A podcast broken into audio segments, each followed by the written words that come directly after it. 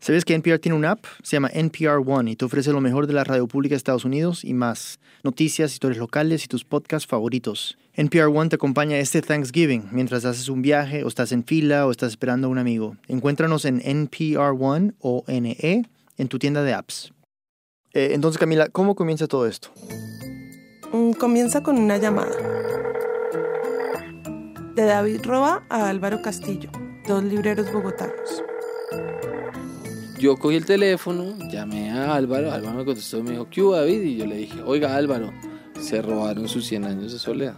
¿Su qué? Sus 100 años de soledad. ¿El libro? Sí, pero no cualquier ejemplar. Una primera edición y además dedicada a Álvaro por García Márquez. Y cuando David le dijo esto, Álvaro... Yo me quedé callado. Por un minuto por ahí. Un buen rato. O yo lo sentí una hora. Yo le dije, ahora no quiero hablar. Y colgué. ¿Esto cuándo fue? Hace más de un año, en mayo del 2015. Y te explico un poco. David era el encargado de la librería Macondo, en la Feria del Libro de Bogotá, y Álvaro un coleccionista de libros usados. Ese año fue la primera vez que el país invitado era ficticio, Macondo. García Márquez había muerto un año antes, en abril del 2014, y esa feria fue en su honor. Y el libro de Álvaro estaba exhibido con otros de su colección privada, en una exposición que estaba dentro de la librería que manejaba David. Bienvenidos a Radio Ambulante desde NPR. Soy Daniel Alarcón. Y yo Camila Segura. Y hoy te quiero contar la historia de ese libro, de ese robo y de lo que significó para todo el país. Dale. Ok, entonces, Álvaro compró este libro en el 2006. Se acuerda bien, fue en Uruguay. Y en Montevideo me gusta mucho ir a una calle que se llama calle Tristán Narvaja, que es una calle llena de librerías de libros usados. Entró a una librería chiquita y preguntó por la sección de literatura latinoamericana. El librero le señaló dónde estaba. Y cuando yo volteé la cara y miré, vi la primera edición de Ciudad de Soledad. Y yo no lo podía creer. Como es coleccionista, Álvaro sabía perfectamente cómo se veía la primera edición. Cogió el libro y miró el precio. 180 pesos uruguayos, que en esa época eran como 7 dólares. Y yo me decía a mí mismo, miércoles, ¿yo qué voy a hacer? Se van a dar cuenta que cuando pase este libro, que es la primera edición, Pensó. voy a pedir rebaja. No. Entonces le dijo al librero. Que si me podía hacer una atención. Y él me dijo, y bueno, te lo dejo en 6 dólares. Sacó los 6 dólares y le pagó al librero. Pero antes de irse, pidió prestado al baño. Entonces entré al baño, hice pipí, respiré, me saqué el sudor con el pañuelo. Salió y el librero, antes de pasarle el libro, Se quedó mirándolo y me dijo, ¿vos habías visto esta tapa? Y yo le dije, no. Entonces lo eché en una bolsa y dije, muchas gracias y me fui. Y no lo podía creer.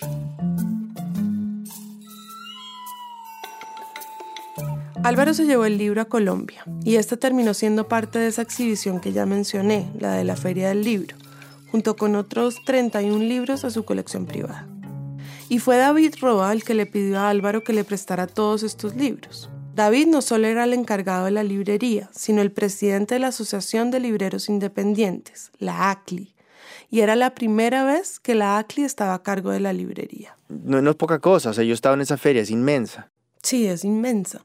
Y además la librería iba a quedar a la salida del pabellón de Macondo, que claramente era el más importante de toda la feria. De manera que todo el que entraba al pabellón veía la librería. Pues yo estaba completamente feliz y asustado. Iban a pasar miles y miles de personas por ahí. Entonces, claro, la presión de que todo estuviera listo a tiempo y saliera bien era gigante.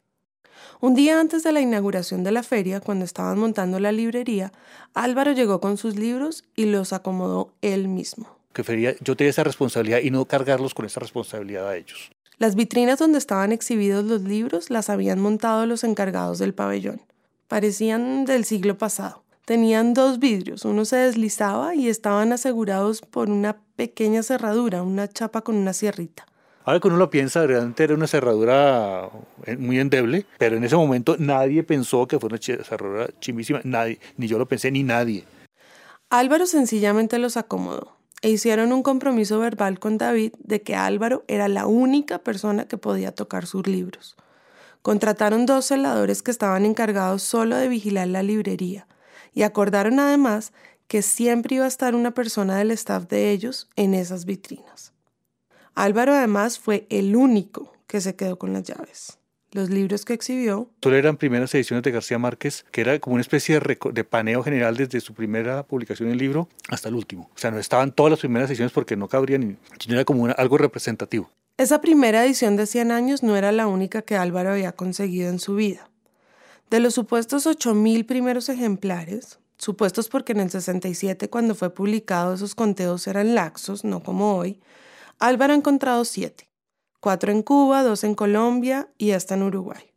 Todos los demás los ha vendido, pero este de la feria era especial, pues había sido dedicado por Gao. Yo no fui amigo de García Márquez. Yo lo traté y él me trató y me puso el nombre libro viejero. Después dijo, no, libro viejero como ropa viejero. Porque le conseguía libros viejos. En el 2007, la secretaria de Gabo le hizo el favor a Álvaro de llevárselo a México para que García Márquez se lo dedicara. La dedicatoria dice, para Álvaro Castillo, el libro vejero, como ayer y como siempre, de su amigo Gabriel.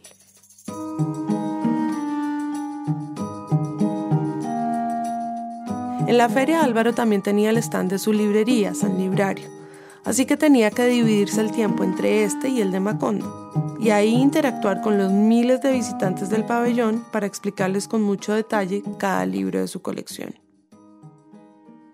Y es que ese año la feria tuvo un número récord de visitantes. En los 14 días de feria se registraron 520 mil visitantes, casi 70 mil personas más que el año anterior. Y el sábado 2 de mayo, el día que se robaron el libro, y solo tres días antes de que se acabara la feria, entraron alrededor de 73 mil personas. Bueno, y aquí tengo que presentarte a dos personajes más. Ok. Mi nombre es Edgar Blanco. Mi nombre es Lucía Fernanda Huitrago Montañez. Ya, y ellos son... Los otros encargados de la librería Macondo, los que siempre estaban ahí. Entonces ese sábado por la tarde Lucía estaba ayudando en las cajas cuando llegó un amigo a visitarla y le preguntó que quién tenía las llaves de las vitrinas. Y ella le dijo, ¿por qué? Es que hay algo raro, me dijo. Y volteo a mirar y veo que falta el libro, aunque se me bajó todo. Salí inmediatamente, me paré al frente de la vitrina y grité, Edgar.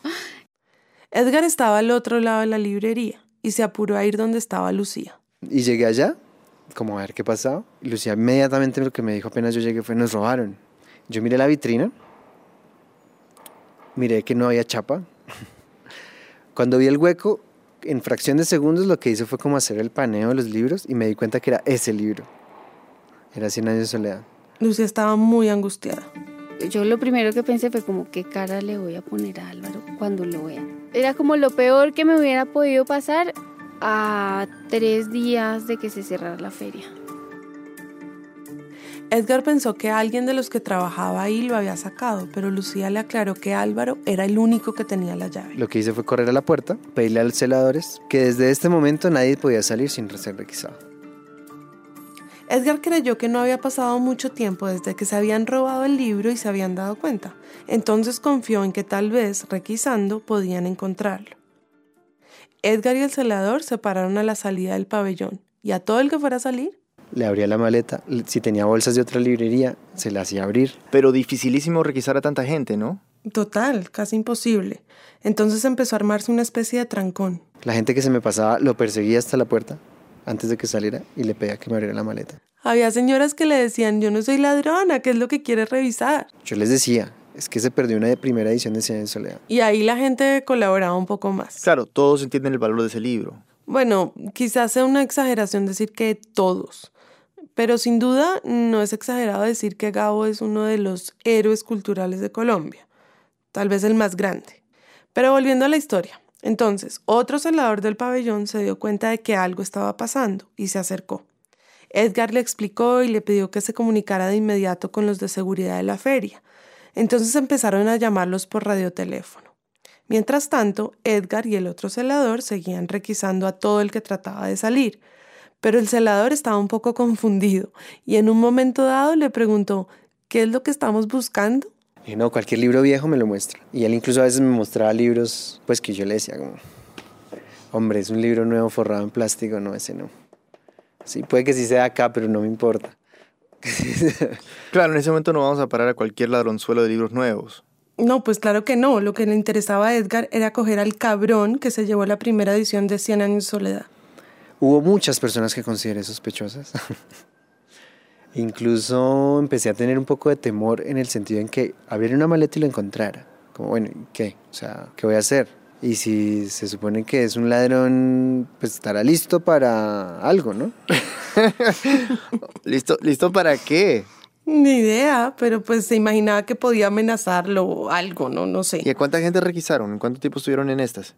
Edgar calcula que alrededor de unas 300 personas o algo así. Y duraron como media hora hasta que... Llegó un momento en que ya yo perdí la fe en que iba, requisando iba a aparecer el libro.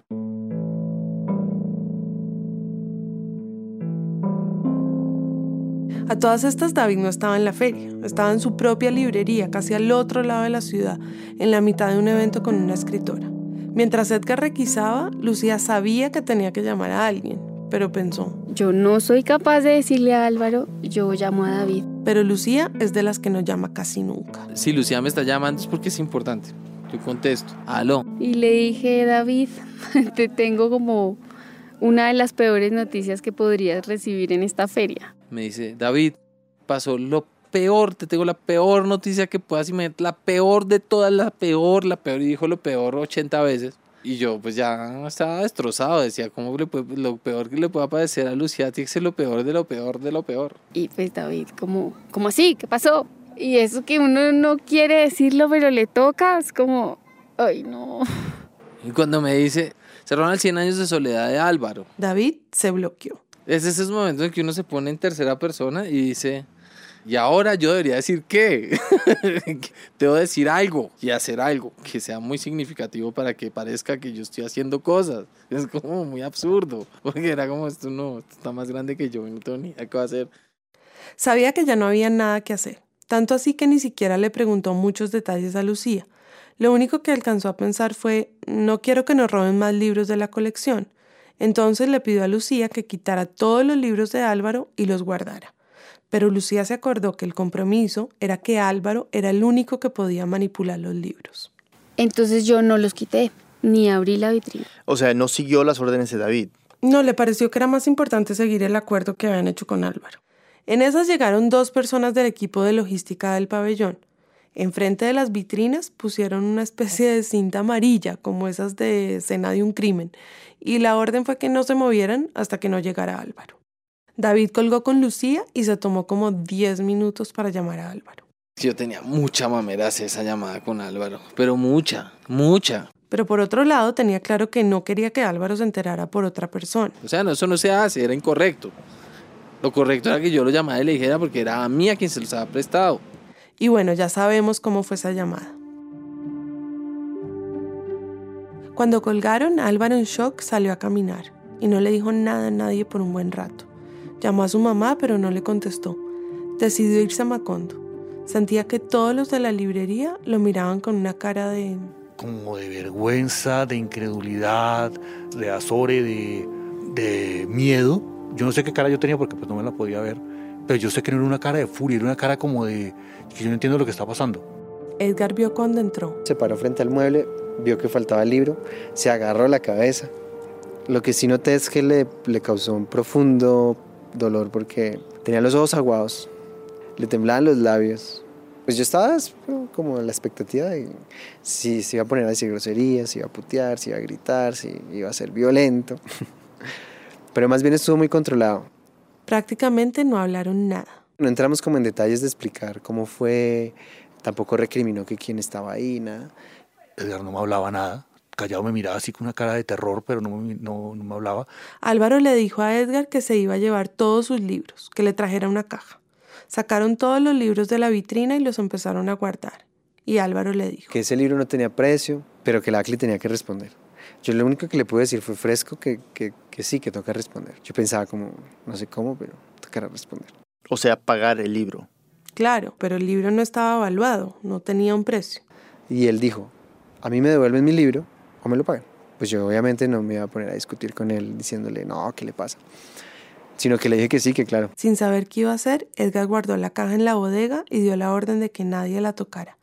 Álvaro salió de Macondo y se fue para su stand. En algún momento llegaron varios hombres de seguridad de la feria y también llegó el encargado del pabellón. Edgar se encargó de explicarles bien lo que estaba pasando. Él me dice, ahorita viene la policía para que pongan el denuncio. El ánimo de todos los de la librería estaba por el piso. Cabezas gachas. Hubo otra chica que también se puso a llorar, otra de las libreras.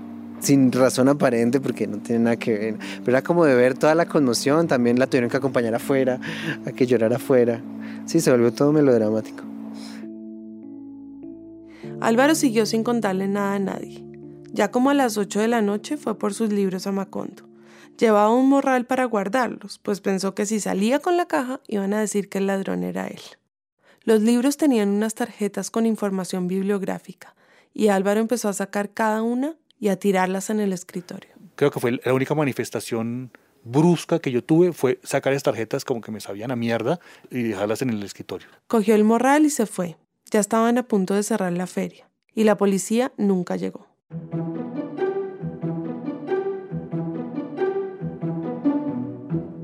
Álvaro llegó a su casa. Tenía mucho dolor de cabeza. Pensó poner algo en Facebook, pero decidió que mejor no. Casi no durmió esa noche. Al día siguiente, un amigo vino a visitarlo a la feria y Álvaro le contó del robo. Me dijo, no lo puedo creer que se pueda hacer, pero ¿cómo así? ¿Qué pasó? Y yo no sé. Entonces él dijo, ¿te parece que te dé el email de teléfono rosa del tiempo? Explico. El Tiempo es uno de los periódicos más importantes del país. Y Teléfono Rosa es una sección de noticias, más bien como chismes, de la farándula nacional que sale una vez por semana, cada domingo. Pero ese día era domingo, ¿verdad? O sea que la noticia no iba a salir por otros siete días. Mm, Sí, pero igual Álvaro le dijo, Pues bueno, sí, para que digan algo, ¿no? el amigo le dio el email. Pero yo no tengo ni plan de datos en el celular, ni y en la feria el internet, pues no tenía wifi, esas cosas. Entonces pensó, de aquí a que yo llegue a mi casa y mande el email, pues va a ser un día perdido. Entonces se le ocurrió llamar a una amiga periodista que trabaja en el tiempo. Para pedirle el teléfono del encargado de teléfono rosa. Ella le dice, ¿Usted, usted está loco? Esto no es una noticia para teléfono rosa, más teléfono rosa es una vez por semana. Usted está loco, ¿cómo se le ocurre? su amiga le pidió que le contara todo con detalles. Le dijo que ella misma iba a escribir la noticia y que la iba a mandar al tiempo.com. A eso del mediodía, la amiga lo volvió a llamar. Me dice, Álvaro, usted se imagina el mierdero que se formó. La noticia está en todo el mundo. Y nos llegan informaciones desde la página cultural que no son muy alentadoras que digamos. Un ejemplar de la primera edición de 100 años de soledad de Gabriel García Márquez fue robado en la Feria Internacional del Libro de Bogotá, Colombia. Parece otro suceso típico de un país mágico e insólito como Macondo, pero es la realidad. Un ladrón entró a Macondo y su robo empañó la más exitosa de las ferias del libro de Bogotá. Su botín fue un ejemplar de la primera edición de... Y comenzó a sonar el celular. Lo estamos llamando desde no sé dónde, desde no sé dónde. Entonces me llamaban de México, de Argentina, de Europa, de Francia, de España, de todas partes del mundo. Y para lo mismo, y todo lo mismo. Entonces yo llamé a Y a estas alturas, David, ¿qué? Pues no había pisado la feria desde el robo. Estaba en un evento en su librería cuando se enteró que la noticia estaba en todas partes. Yo sabía que estaba con un problema muy tenaz, pero me, me preocupaba era el tema institucional. O sea, estaba preocupado no solo por cómo iba a responder por el libro, sino cómo iba a quedar la asociación. Pero ni siquiera había pensado en los medios. O sea, ahí me angustié mucho más y tenía mucho afán de ir a averiguar qué había pasado policialmente con el tema, porque me angustiaba que eso se volviera como una cosa mediática muy fuerte y ni siquiera habíamos puesto un denuncio. ¿Cómo así que no habían puesto un denuncio? Tal cual, no habían puesto un denuncio. Y te explico, es que Edgar y Lucía les habían avisado a los de seguridad de la feria sobre el robo, pero Según el proceso regular de seguridad, ellos tendrían que haberle avisado a la policía. ellos, es decir, los de la feria, pero no lo hicieron. Llegaron primero los medios antes que la policía. Cuando David se enteró que la noticia ya estaba en todos los medios, se consiguió el teléfono del de seguridad de la feria, un coronel retirado. Y cuando llegó al stand, Había un grupo como muy diligente de la policía, había una mayor, había un coronel, había un capitán de patrimonio, había un funcionario de la SIGIN, de la DIJÍN, No, pues Camila, me estás hablando en colombiano. sí, yo sé, eso de la Dijín y la Sijín es muy confuso incluso para nosotros. Pero básicamente lo que hay que entender es que la Sijín es local y depende de la Dijín, que es nacional. Pero bueno, más allá de estos tecnicismos, cuando Álvaro llegó al stand, se impresionó mucho al ver toda esta gente, incluidos los de criminalística, que estaban haciendo levantamiento de huellas. Como si eran como CSI, una cosa así. Era, todo, todo era, muy, era una cosa muy rara. La policía empezó a interrogar a todo el mundo. Le preguntaban uno dónde consiguió el libro, cuánto le costó, cómo se lo dedicó García Márquez, por qué se lo dedicó a usted, usted dónde estaba, quién tenía las llaves, yo, yo, yo soy el único que las tenía. ¿Usted cómo sabe que usted era el único? Pues porque me dijeron que era el único. A Álvaro, a David, a Edgar, a Lucía y a otras dos mujeres que estaban a cargo de cuidar las vitrinas, se los llevaron a la oficina de seguridad de la feria. Allá les tomaron a todas las declaraciones. Fueron como cuatro o cinco horas, una cosa desesperante que no se acababa y uno comienza a sentirse como un ladrón, como el culpable es uno por el interrogatorio y le preguntan y ponen en duda todo lo que uno dice. Entonces uno se siente muy, muy mal. Cuando salieron del interrogatorio ya era prácticamente de noche. A Álvaro y a David lo seguían llamando de docenas de medios nacionales e internacionales. Pero llegó un momento en que David decidió no dar más entrevistas porque ya empezaba a degenerarse un poco la cosa, como que la gente empieza a inventarse unas teorías bastante locas y a veces muy irrespetuosas casi ya. Como decir que Álvaro se ha autorrobado, que me parece la cosa más mezquina que podrían pasar. Ya para el lunes estará la noticia del día en todos los periódicos, emisoras y noticieros. Eh, la Fiscalía ha considerado que el hurto que ha sucedido sobre la obra de Gabriel García Márquez realmente es un atentado muy serio contra el patrimonio cultural. ¿Y quién es este señor? Este es el vicefiscal general de la época, Juan Vicente Balbuena. Hizo una rueda de prensa solo para hablar del hecho. Dijo que ya la Policía Nacional estaba investigando y que había que aclarar que no solamente eran responsables quienes se robaron el libro, sino también quienes lo compraron.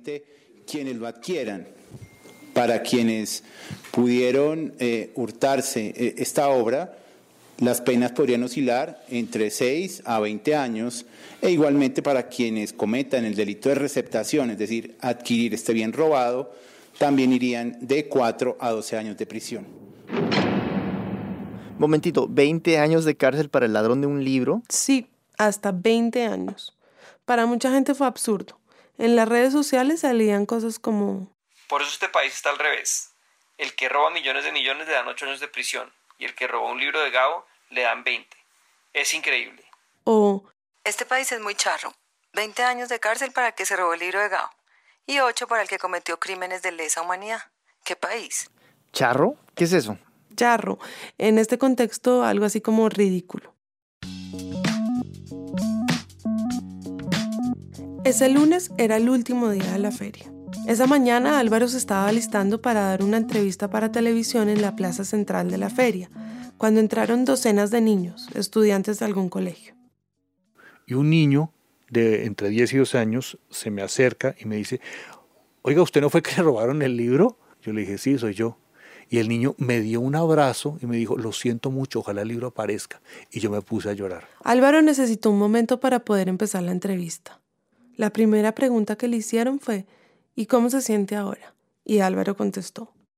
En este momento me siento diferente porque ya me di cuenta que esto no solo me pasó a mí, sino nos pasó a todos los colombianos. Y eso me da mucha tristeza porque se robaron el libro, pero me da mucha paz y tranquilidad y orgullo de saber que, pues, que hay gente que puede sentir una desgracia mínima, ajena, comparada con muchas desgracias que hay en la vida que suceden en este país, como suya. Y eso nos puede dar que los colombianos, como dice García Márquez, somos capaces de lo peor, pero también de lo mejor.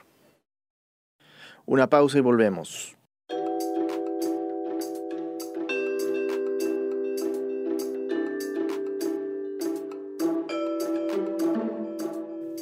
Gracias por escuchar Radio Ambulante. Antes de volver a nuestra historia, les quiero contar de otro podcast de NPR, de música, que se llama Alt Latino. Lo presenta Félix Contreras y Félix sirve de guía en el mundo de la cultura y las artes latinas. Se trata de una forma alternativa de abordar a la música tradicional, entrevistas con íconos culturales como Rita Moreno y Carlos Santana, pero también con artistas más del momento, como Calle 13 o el autor Juno Díaz. Encuentra Alt Latino en el app de NPR One o también en la página web npr.org/podcasts.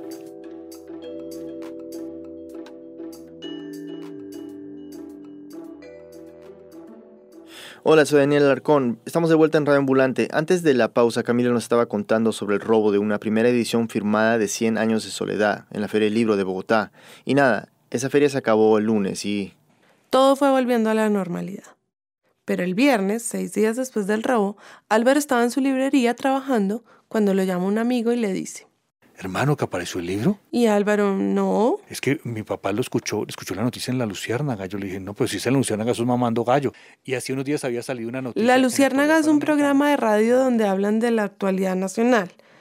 Pero aparecen personajes y noticias ficticias que se burlan de lo que está pasando en el país. Entonces, claro, para Álvaro, si había salido la noticia en La Luciérnaga, seguro que era un chiste. Y vi que en el Facebook alguien puso, alegría, el libro apareció. Yo dije, pero ¿cómo así que el libro apareció si a mí nadie me llama? Y de repente suena el celular. Lo estaba llamando el asistente del general Palomino, el director de la policía. Estaba llamándole para informarle que el libro apareció. Y que el general Palomino quería entregárselo en persona. En persona, es un poco exagerado, ¿no? sí, pero además le dijeron... Ya vamos a mandar una patrulla por usted. ¿Qué sentiste con esa llamada? Incredulidad total. Alegría y una incredulidad muy grande, muy grande. Apenas colgó con el de la policía, llamó a David. Este es el director de la Asociación de Libreros Independientes, ¿verdad? Exacto, al que le había prestado el libro. Le dije, Álvaro, usted no me lo va a creer, pero yo creo que yo estoy más contento que usted. al momentico llegó un policía en una patrulla a recoger a Álvaro. Era viernes, hora pico. Había muchos trancones y al pobre policía lo llamaban por radioteléfono oiga, que la apure, que la apure, estaba esperando. Hay trancón, dije, pues ponga la sirena. Entonces, el carro iba a, todo, pues, a toda velocidad. ¿Y Daniel, sabes qué es Transmilenio? Sí, sí, los buses express que hay en Bogotá. Sí, esos, que tienen un carril exclusivo. Álvaro me contó que la patrulla iba a toda velocidad por el carril de Transmilenio para evitar el trancón. Como si fuera una ambulancia o algo así. Como si fuera de vida o muerte la entrega de un libro. Yo decía, esto es muy chistoso. Ya me daba la risa. Llegaron a la dirección de la policía y el director, Palomino, se, me acercó muy amablemente y me dijo, usted no sabe el orgullo que sentimos nosotros de haberle recuperado su libro. Y en el escritorio de él había una caja de cartón de un router. Y él abrió la caja y ahí estaba el libro. Me dijo, ¿ese es su libro? Entonces abrió la página del dedicatoria y dije, sí, ese es mi libro. Y me puse otra, ahí a, a llorar. Fue la segunda vez que lloré. Esa es una llorada de alegría. Ahí le dijeron que tenía que ir a la rueda de prensa. Primero habló Palomino. Era una victoria para la policía haber encontrado el libro en tiempo récord, solo seis días después del denuncio. Hemos logrado algo muy importante, muy importante, pero tenemos que cerrar este círculo con la captura de los responsables. Hay algunos detalles que seguramente... Y es que se encontró el libro, pero no al ladrón. ¿Y qué dijo de la recuperación del libro? No mucho, no dio muchos detalles de cómo fue la operación, contó que lo habían encontrado en una caja en el barrio de la Perseverancia, en el centro de Bogotá. Lo que sí dijo fue que habían descubierto que el libro estaba listo para ser vendido. Sabemos que lo iban a comercializar por más de 120 millones de pesos. ¿Y, eso cuánto es en dólares? Como 40 mil dólares. Estamos hablando de mucha plata. 174 veces el salario mínimo y con lo que se podría comprar uno, no sé, un apartamento chiquito en el sur de Bogotá.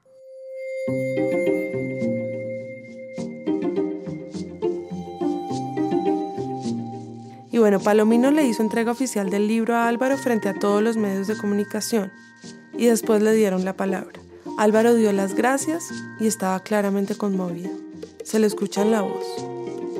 Que este libro ya no me pertenece a mí, que este libro le pertenece a mi país y que se lo voy a donar a la Biblioteca Nacional de Colombia, porque desde el momento en que gran parte de los colombianos manifestaron su repudio por esta acción, pasó a ser patrimonio de todos. Esa noche la noticia salió en todos los medios nacionales e internacionales, pero me llamó la atención que hubo versiones ligeramente diferentes sobre dónde se encontró el libro. ¿Cómo así? Es que en algunos noticieros, por ejemplo, dijeron que lo habían encontrado dentro de una casa y en otros que en una venta callejera. A Álvaro tampoco es que le han dado muchos más detalles. Guatibonza, el director de la policía de Bogotá, le dijo que cuando supieron del robo... Pusieron todas las alertas y detectaron, no sé cómo, que el libro lo iban a sacar del país. Y que decidieron infiltrar el mercado negro, donde se estaba hablando eso. Le dijeron que habían detectado que alguien tenía el libro y que esa persona se había puesto una cita con un posible comprador y que finalmente el vendedor se dio cuenta que era una trampa y que lo tenían ya chequeado, interceptado y el que el man abandonó el libro y que ellos cogieron el libro en una tienda. Eso es la versión que a mí me dieron, esa es la versión que está en la prensa, es la única versión que yo tengo de lo que pasó. ¿Y esa cifra de que lo iban a vender por 120 millones de pesos o algo así? También le pregunté a Álvaro qué sabía de eso. ¿De dónde sale esa cifra? No sé, porque yo no sé nada.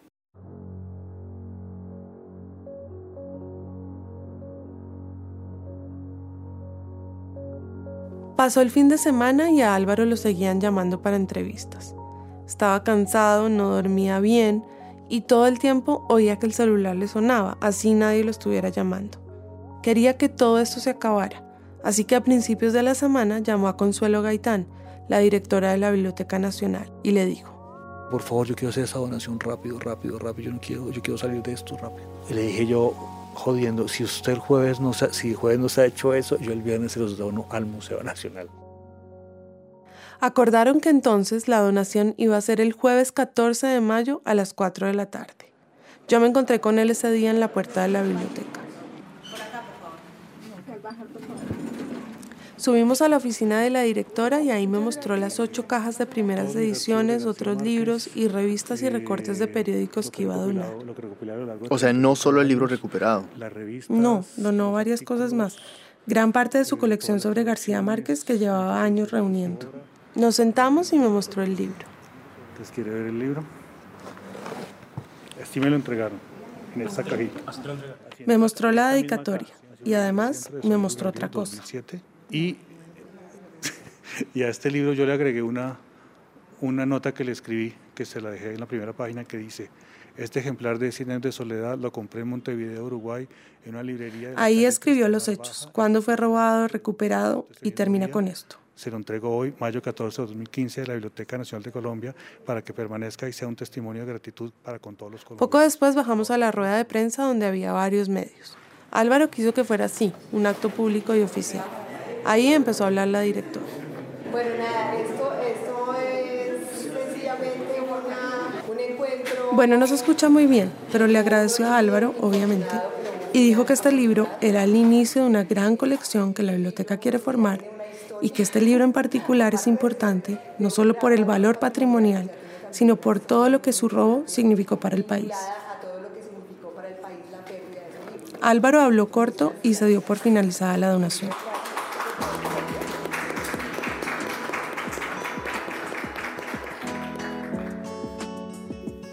Bueno, final feliz entonces.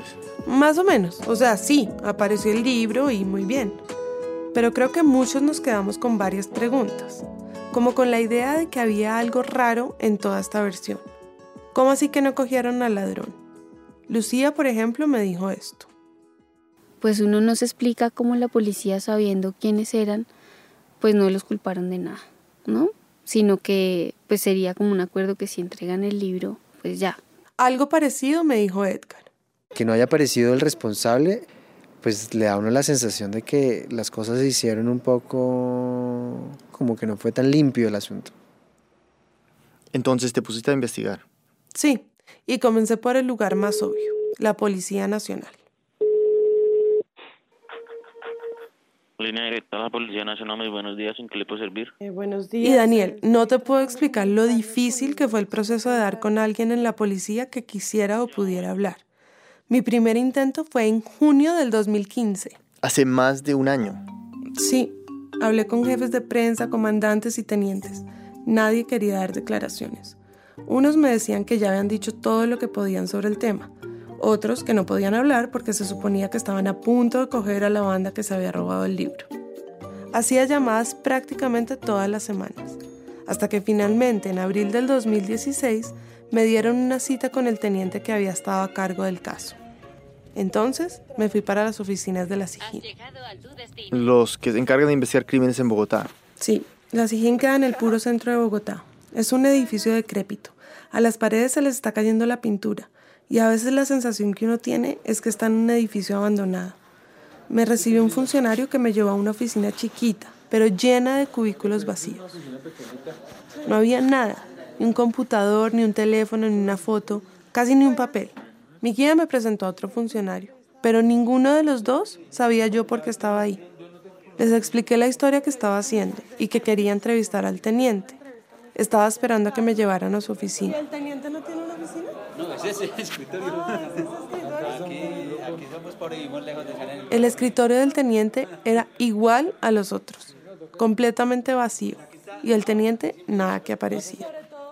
Los funcionarios me llevaron donde un mayor y ahí volví a echar todo el cuento. Que rada ambulante, que el robo, que la autorización. Y el protocolo sigue. El mayor llama a la jefe de prensa y le traduce todo el rollo. Eh, ¿Será que nosotros podemos hacer eso? ¿Cómo sería el tema? Y bueno, te cuento todo esto, Daniel, porque estuve casi dos horas ahí y me pareció inverosímil el nivel de burocracia.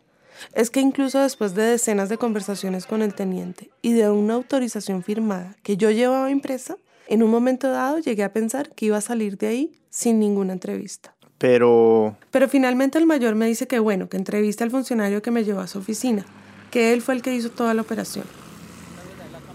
Nos fuimos a un carro y nos metimos en un parqueadero que quedaba en un sótano. Al sótano.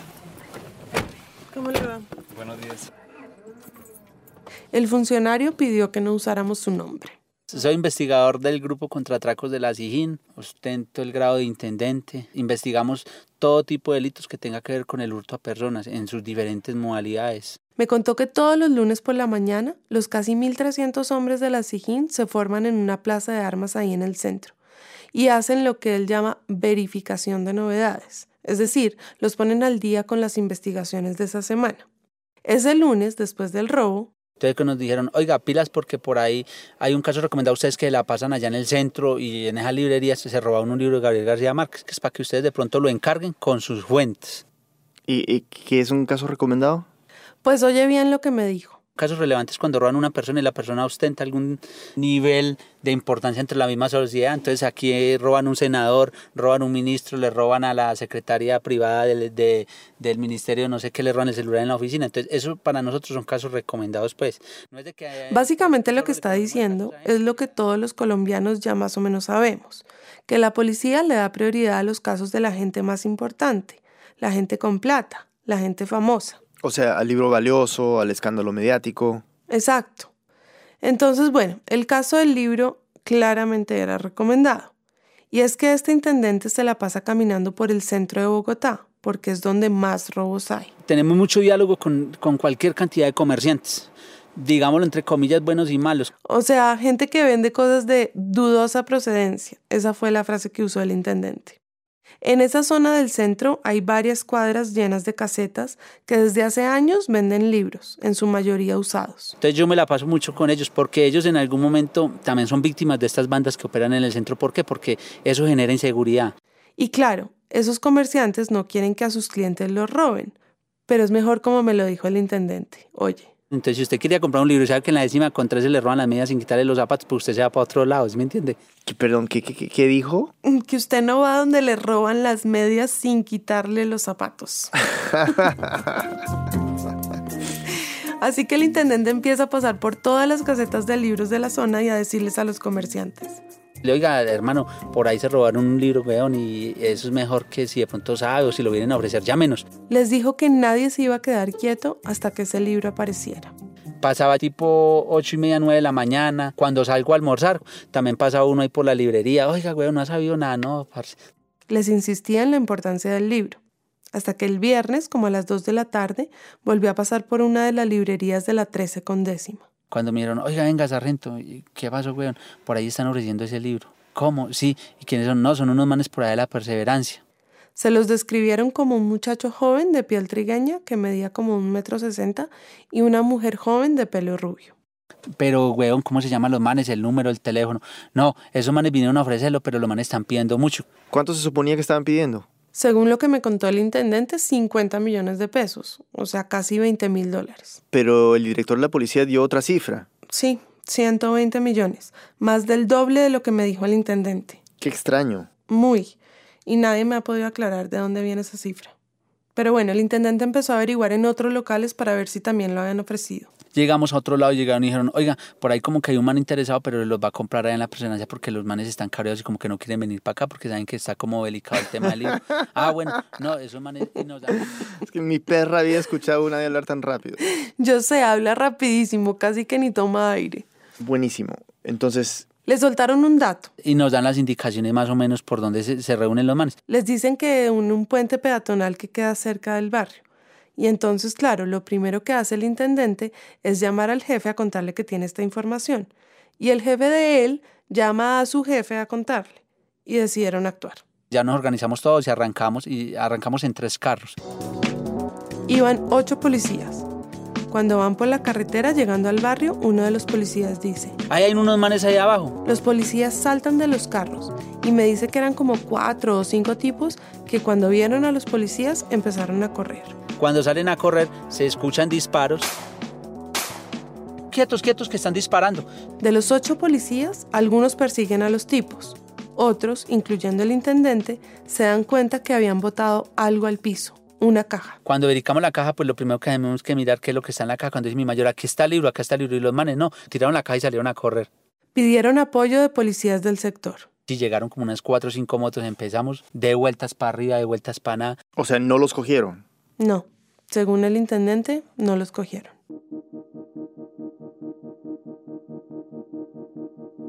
Y ahí terminó todo. Pues no del todo. En abril de este año 2016, casi un año después de la recuperación del libro, a Álvaro le llegó una notificación de la fiscalía.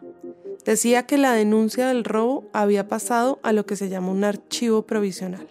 ¿Eso qué quiere decir? ¿Que cerraron el caso? Pues justamente eso quería saber. Le pregunté al intendente si eso significaba que no seguían buscando a los culpables. Me contestó esto. No, la investigación sí sigue, pues, o sea, de eso hay que ser claro. Ese tipo de casos no se cierran. O sea, no se cierran, pero sí se archivan. Exacto. Y la diferencia es... Lo que entendí es que no está abierto porque no están buscando activamente a los culpables, pero no está cerrado porque no los han encontrado. Ento- pero entonces, ¿cuándo se cierra, supuestamente? Pues mira lo que me dijo. O sea, pasarán mucha cantidad de años, pero el caso no se va a cerrar. Se cierra solo en el momento Archivo provisional, sí. Pero ah, si sí. lo capturan, ya se Sí, cierran, pero si, si se captura uno y los que fueron a ofrecer el libro son dos y el tercero era un comprador, se cierra el día que cojamos los tres.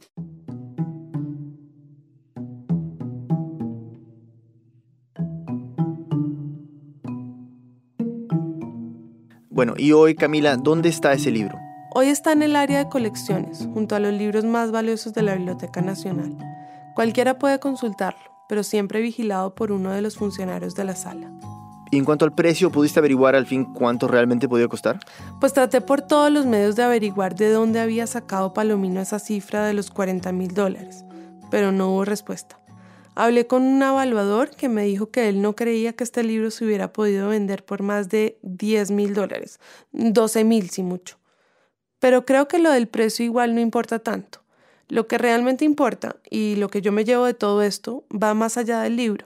En realidad tiene que ver más con Colombia que con García Márquez o con cualquier primera edición robada. Es esa misma sensación que le quedó a Edgar. De que tiene que haber un jefe gritando a alguien diciéndole, eso aparece porque aparece. Entonces ahí sí actúo. Eso es lo que está mal. Es decir, ojalá todos los casos de la policía fueran recomendados y hubiera esa misma eficiencia para atender el robo de un ciudadano común y corriente.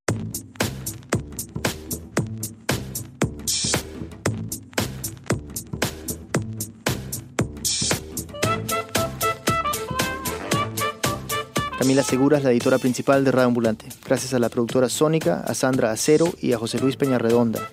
Silvia Viñas y yo editamos esta historia con la ayuda de Martina Castro. Parte de la música es de Luis Moret. El resto del equipo incluye a Luis Treyes, Fe Martínez, Elsa Liliana Ulloa, Barbara Sawhill y Carlos Rolando. Nuestros pasantes son Emiliano Rodríguez, Andrés Aspiri y Luis Fernando Vargas. Gracias a Gustavo Martínez por su ayuda. Carolina Guerrero es la CEO. Conoce más sobre Radio Ambulante y sobre esta historia en nuestra página web, radioambulante.org. Radio Ambulante cuenta las historias de América Latina. Soy Daniel Alarcón. Gracias por escuchar.